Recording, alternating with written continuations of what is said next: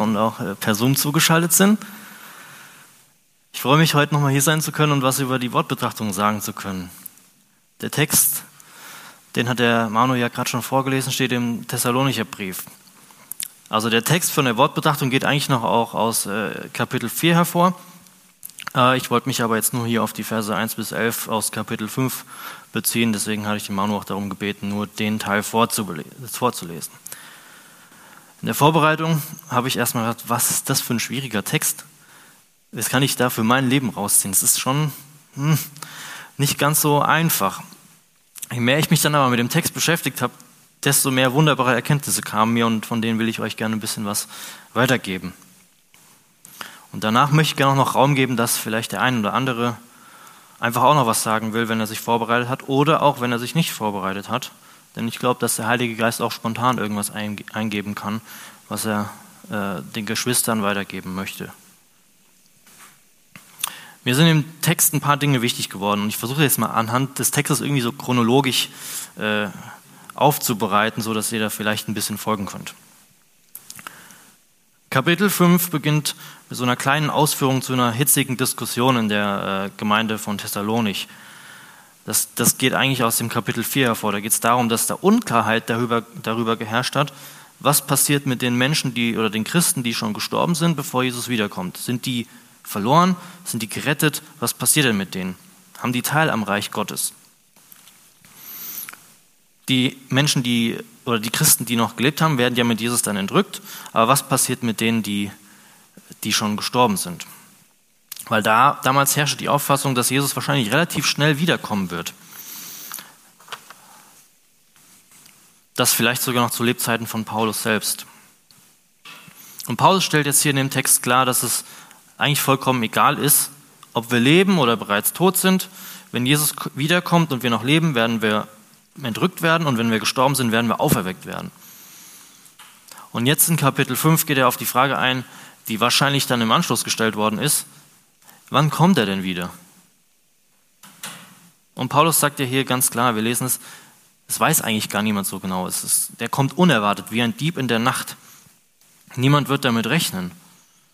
Und das wird dann für die Menschen, die nicht bereits ein Leben mit Jesus in, äh, ein Leben in Beziehung mit Jesus führen, zum Verhängnis werden. Und an diese Aussage schließt Paulus dann ein sehr mutmachendes Wort an, was ich äh, denke. Er sagt, wir Christen sind Menschen des Lichts oder Kinder des Lichts. Ja, wir zählen nicht zu denen, die Angst vor Jesu Wiederkommen haben müssen. Unsere Bestimmung ist es, im Licht zu wandeln, nicht in der Finsternis. Gott hat uns dazu bestimmt. Wir sind Menschen des Lichts und Kinder des Tages, wie es hier steht. Unsere Bestimmung ist es, zusammen mit Jesus zu leben. Paulus umreißt jetzt hier nochmal so ganz grob das Evangelium, Verse 9 und 10. Ich lese kurz vor. Denn Gott hat uns nicht dazu bestimmt, dass wir seinem Zorngericht verfallen, sondern dass wir durch unseren Herrn Jesus Christus das Heil in Besitz nehmen. Er ist ja für uns gestorben, damit wir für immer mit ihm leben. Ganz gleich, ob wir noch am Leben sind, wenn er kommt oder nicht. Ich finde das echt stark, hier einfach zu lesen, dass, dass wir mit ihm leben sollen. Dass wir dazu bestimmt sind. Ja, ich glaube, Jesus ist nicht nur aus Mitleid auf diese Welt gekommen, sondern er ist gekommen, weil er gerne mit uns die Ewigkeit verbringen will. Das ist ihm so wichtig, dass er für uns gestorben ist. So sehr liebt er uns. So sehr will er mit uns zusammen sein. Und das ist mir jetzt hier einfach nochmal ganz neu bewusst geworden. Gott verlangt es wirklich danach, mit uns zusammen zu sein. Er will nicht, dass auch nur ein einziger Mensch verloren geht. Wir feiern auch gleich noch das Abendmahl. Und Jesus selbst hat mal zu seinen Jüngern gesagt, bevor er äh, gestorben ist äh, und das letzte Abendmahl eingenommen hat, dass es ihn herzlich danach verlangt hat, dieses Fest oder dieses Mahl mit seinen Jüngern zu feiern. Und ich glaube, das sagt er auch zu dir und zu mir. Er will mit uns in Ewigkeit leben.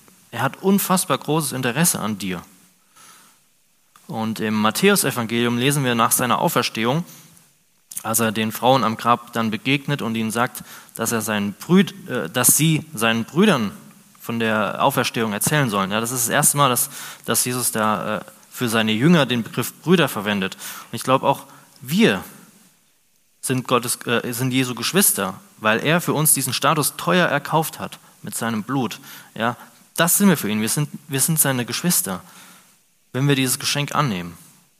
Jesus hat nicht gezögert, den Status bei Gott dem Vater im Himmel aufzugeben und Mensch zu werden, weil er wusste, das ist der Weg, damit ich in Ewigkeit mit Christian, mit Andi, mit Jochen, mit jedem leben kann, der dieses Geschenk annimmt. Du bist Gott unfassbar wichtig. Du hast bei ihm so einen riesigen Stellenwert. Er will mit dir in Ewigkeit leben. Und es ist komplett egal, was diese Welt hier sagt, was du für einen Wert hast. Weil du vielleicht nicht so viel Geld hast, weil du keine guten Noten schreibst, weil du vielleicht keine Freunde hast, keinen Partner, keine Familie, weil du vielleicht nicht die Topmodel-Figur hast, weil du gemobbt wirst. All das hat überhaupt keine Aussagekraft, was deinen Wert angeht. Das macht dich nicht aus, das ist nicht deine Identität. Für Gott zählt nur eins, und zwar deine Bestimmung als sein Kind, als sein Kind des Lichts, für das er alles gegeben hat und mit dem er in Ewigkeit leben möchte. Ein zweiter Punkt, der mir wichtig geworden ist. Paulus macht ja klar, dass die Gemeinde als Kinder des Lichts zum Tag gehört, ja nicht zu der Nacht. Sie sollen nicht nachts schlafen oder betrunken sein, steht hier im Text, so wie die anderen, die dann überrascht werden, wenn Jesus wiederkommt. Sie sollen wachsam sein. Dann habe ich gedacht, was kann das denn bedeuten? Wenn ich jetzt nachts nicht schlafe, dann klingt das irgendwie ziemlich ungesund. Dann bin ich irgendwann spätestens nach ein paar Tagen nicht mehr einsatzbereit. Ja, das kann damit also wahrscheinlich nicht gemeint sein. Je mehr ich dann darüber nachgedacht habe, desto klarer wurde für mich ein Aspekt. Und da will ich mal ein bisschen ausholen, indem ich einfach eine Frage stelle. Wenn, je, wenn du wüsstest, dass Jesus übermorgen wiederkommt, wie würdest du heute und morgen noch leben? Ja, Jesus kommt am Dienstag wieder. Was würdest du morgen früh nach dem Aufstehen machen? Würdest du auf die Arbeit gehen? Hättest du überhaupt geschlafen? Würde sich dein Leben ändern jetzt in den nächsten zwei Tagen? Es kann sein, dass Jesus übermorgen wiederkommt. Ich weiß es nicht. Paulus hat ja gesagt, er wird unvorbereitet kommen wie ein Dieb in der Nacht. Und Jesus selber hat auch gesagt, es weiß nur der Vater, wann dieser Tag ist. Matthäus 24, Vers 36. Jetzt stellt sich die Frage, was zählt denn bis dahin, bis Jesus wiederkommt? Was hat denn dann Bestand in unserem Leben? Ja, unsere Bestimmung ist klar. Also wir wissen, wo wir einmal hinkommen werden. Aber was bedeutet das für dein Leben im Hier und Jetzt? Was resultiert aus dieser Bestimmung für, für unser Leben? Wie, was unterscheidet uns denn jetzt hier wie Tag und Nacht, wie es hier im, äh, im Text steht? Und ich glaube, einen Teil der Antwort finden wir in Vers 8. Da wird von einem Brustpanzer des Glaubens und der Liebe und dem Helm der Hoffnung und des Heils gesprochen. Ja, es ist also eine Rüstung. Ja, wir sollen uns rüsten und bereit durchs Leben ziehen. Aber wofür sollen wir denn gerüstet sein? Ich glaube, das ist der Knackpunkt. Jetzt nochmal auf die Frage zurückkommen, die ich eben gestellt habe. Was würdest du denn tun, wenn Jesus übermorgen wiederkommt? Glaube ich, da hat uns Jesus einfach auch ein, eine klare Anweisung gegeben. Und zwar steht die in Matthäus 28, Vers 19 und 20. Die will ich mal kurz vorlesen.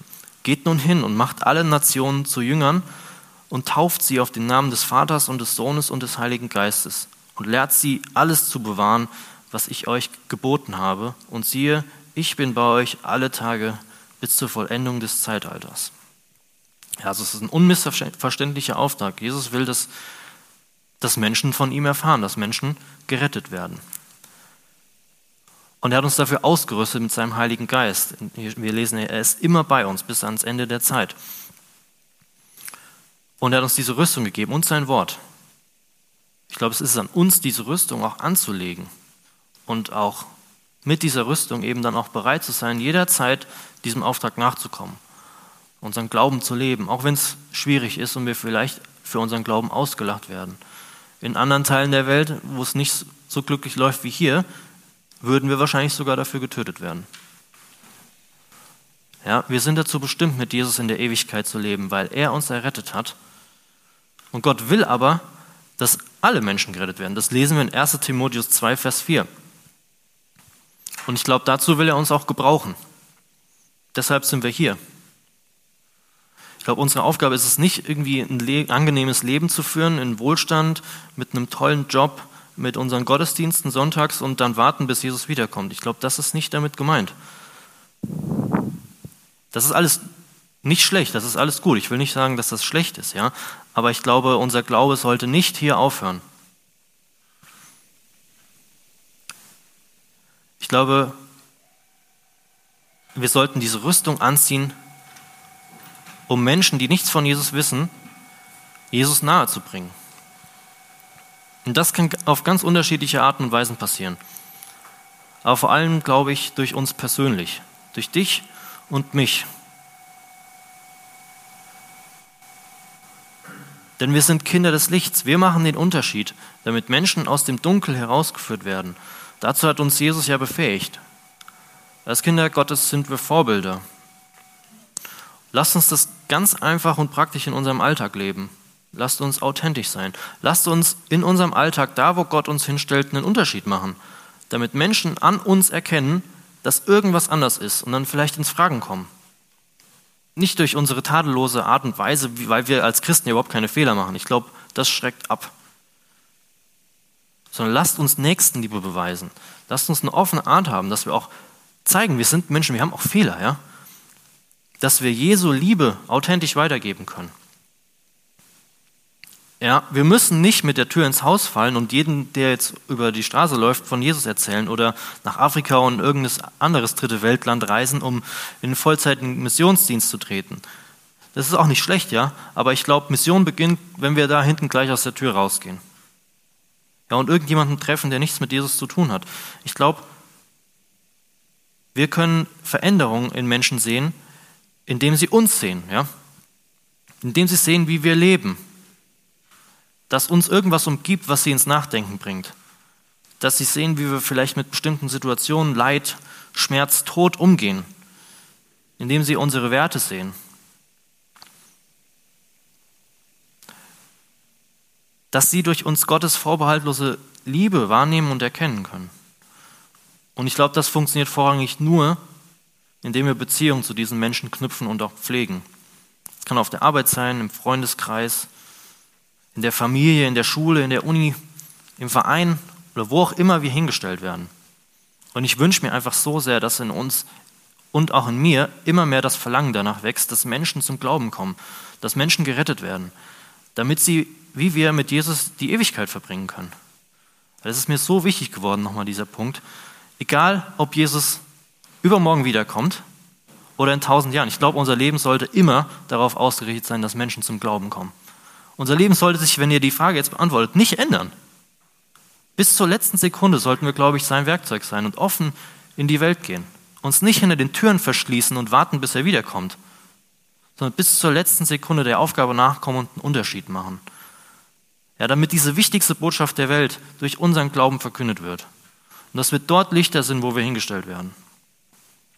Jesus will, dass Menschen gerettet werden. Lasst uns also nicht schlafen und träge werden, wie es hier im Text steht, Lasst uns aufstehen und uns das einfach nochmal zu Herzen nehmen. Lasst uns Mut fassen, auch jetzt in diesen schwierigen Zeiten einfach einen Unterschied zu machen. Jetzt möchte ich noch kurz was zu dem Vers 11 sagen. Da steht ja, dass äh, die Gemeinde ermutigt werden soll, also sich gegenseitig ermutigen soll und dass die Gemeinde in Thessalonik das auch schon bereits tut. Ja, und ich glaube, Ermutigung und füreinander beten, das ist einfach so wichtig, ja, dass wir füreinander da sind und das nicht nur oberflächlich, sondern durch tiefe persönliche Beziehungen und einem ernsthaften Interesse an dem Leben unserer Mitgeschwister. Ein offenes Ohr haben für die Zweifel und vielleicht auch Ängste der anderen. Aber auch bereit sein, sich selber zu öffnen, ja, über Fehler zu sprechen, Sünden zu bekennen. Ja. Wenn wir nur warten, dass Leute zu uns kommen und mit uns sprechen, dann wird nichts passieren auch offen sein und Zeugnisse abzugeben von dem, wie wir Jesus in unserem Leben erfahren haben, wie wir Gottes Macht erlebt haben.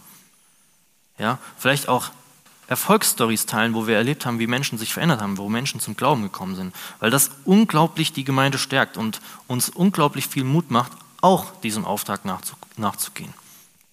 Und deswegen will ich jetzt einfach mal kurz ein kleines Beispiel von mir erzählen, wie ich Gott einfach in diesem Jahr nochmal auch ganz praktisch erfahren konnte, ähm, wie er einfach auch durch uns Christen in unserem Alltag ein Segen für Nichtchristen sein will. Ja, ich habe den Job gewechselt. Ich bin seit 1. 1. Mai nicht mehr bei Rittal, sondern bei einer Firma hier in Rodenbach. Und da wurde ein neues System auf der Arbeit eingeführt. Das lief schon einige Jahre und das sollte jetzt dann irgendwann endlich dann tatsächlich zum Abschluss kommen und ich war dann plötzlich mittendrin. Und die Vorbereitungen sind eigentlich alle ziemlich gut gelaufen. Über ein gewisses Wochenende wurde das System dann umgestellt. Und am Montagmorgen läuft auch alles. Die Mitarbeiter arbeiten damit. Die Tests waren alle gut.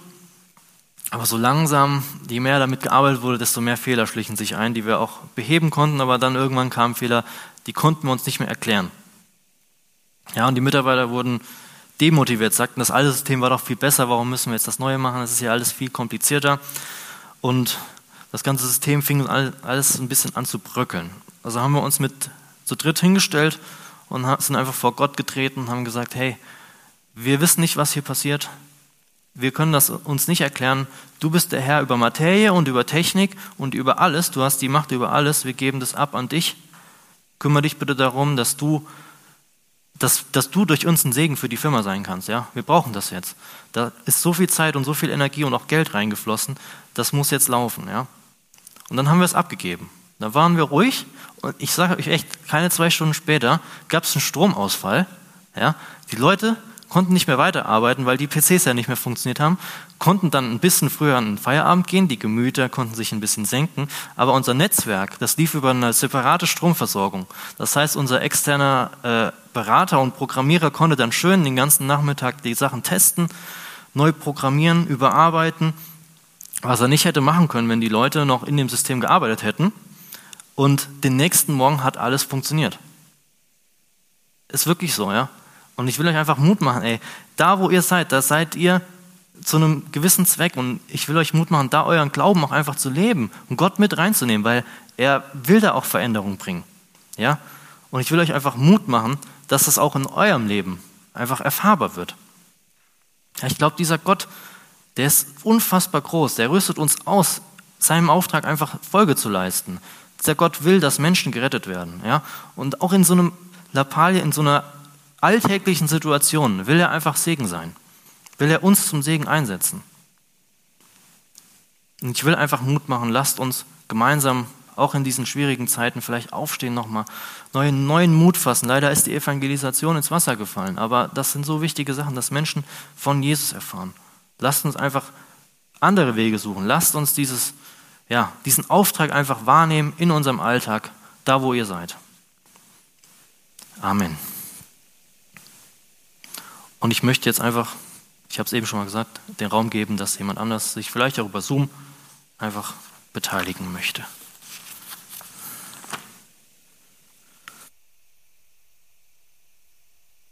Geben möchte.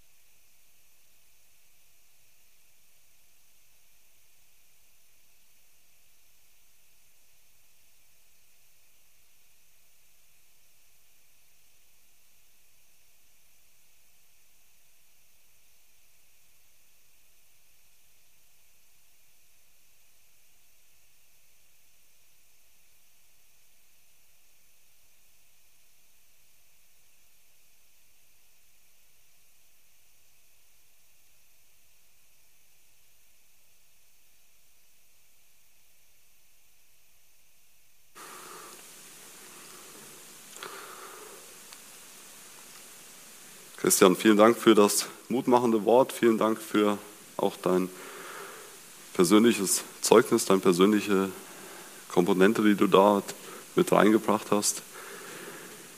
Du hast mir aus dem Herzen gesprochen, als du davon gesprochen hast, Jesus Liebe authentisch weitergeben.